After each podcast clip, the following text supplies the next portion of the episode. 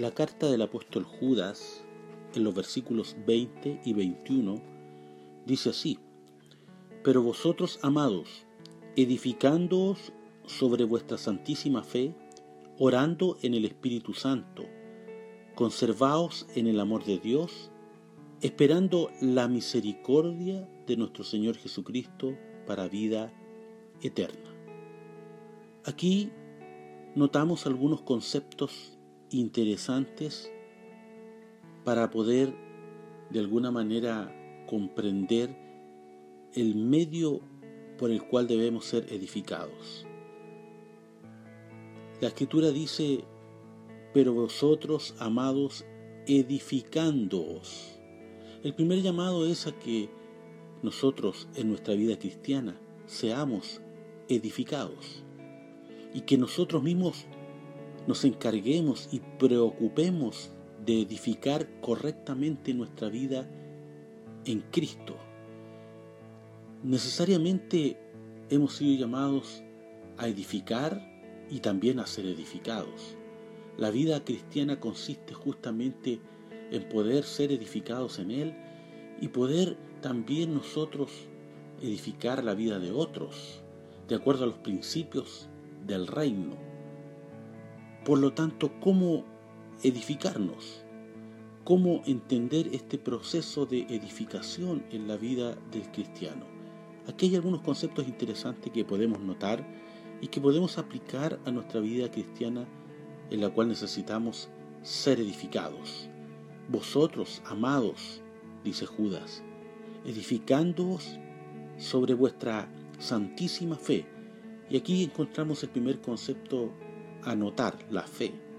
Nuestra edificación o nuestra vida debe estar edificada sobre esa fe a la que hemos sido llamados a vivir. Hemos sido llamados para abrazar una fe, una fe que no está en las cosas de este mundo, ni descansa en las circunstancias de la vida o en los sistemas o en las personas o en las instituciones. Nuestra fe descansa en el Señor y en su palabra. La fe es por el oír y el oír por la palabra, de tal manera que necesitamos estar edificados sobre esa fe que proviene, que resulta de la palabra de Dios arraigada en nuestros corazones para poder vivirla. Así que el primer concepto es la fe. Nuestra vida debe estar edificada sobre esa base, la fe en la palabra, porque la palabra produce fe en nuestros corazones. El segundo concepto es la oración, dice orando en el Espíritu Santo. Qué importante es considerar la oración como parte vital de la vida del cristiano. Jesucristo se apartó muchas veces a orar al Padre y él enseñó a sus discípulos a orar, les dejó un modelo y le hizo ver qué importante era que ellos también pudiesen tener una comunión con el Padre como él la tenía. La oración no es algo optativo, ni es algo de segunda línea o de segunda categoría en la vida del cristiano, sino que debiera ser lo principal. La oración debe ser parte de la vida activa del cristiano cada día.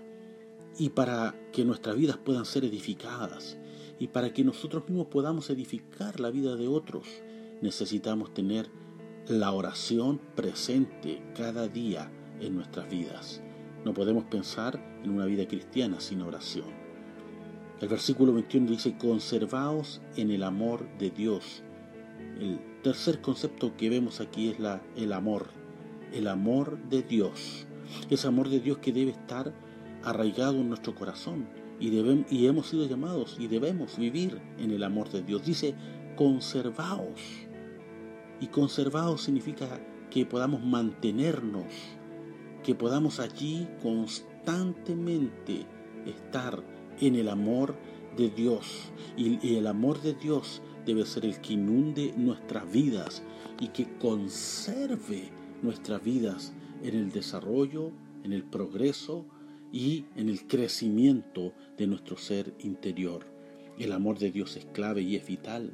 Dios nos ha dejado su amor y de tal manera nos amó que nos dio a su Hijo para que pudiésemos tener vida eterna.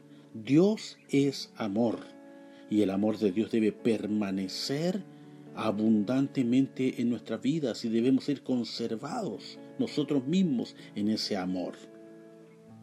Dice, esperando la misericordia de nuestro Señor Jesucristo para vida eterna. Y cierre, cierra este pasaje hablando de la esperanza. La esperanza en la misericordia de nuestro Señor Jesucristo que nos llevará a la vida eterna. La esperanza es clave también toda vez que nuestra vida cristiana se encamina a alcanzar logros, metas y promesas que hoy en nuestra vida son solo eso, promesas.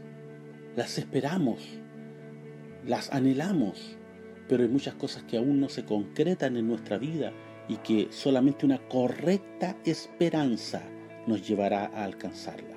En un mundo de desesperanza, y en un mundo en el cual ya se ha perdido la esperanza en todo lo que forma parte de esta sociedad, podemos nosotros tener una correcta esperanza, esa esperanza que está puesta en la misericordia de nuestro Señor Jesucristo, que a través y por medio de ella nos llevará, como dice el pasaje, a la vida eterna. Que Dios les bendiga.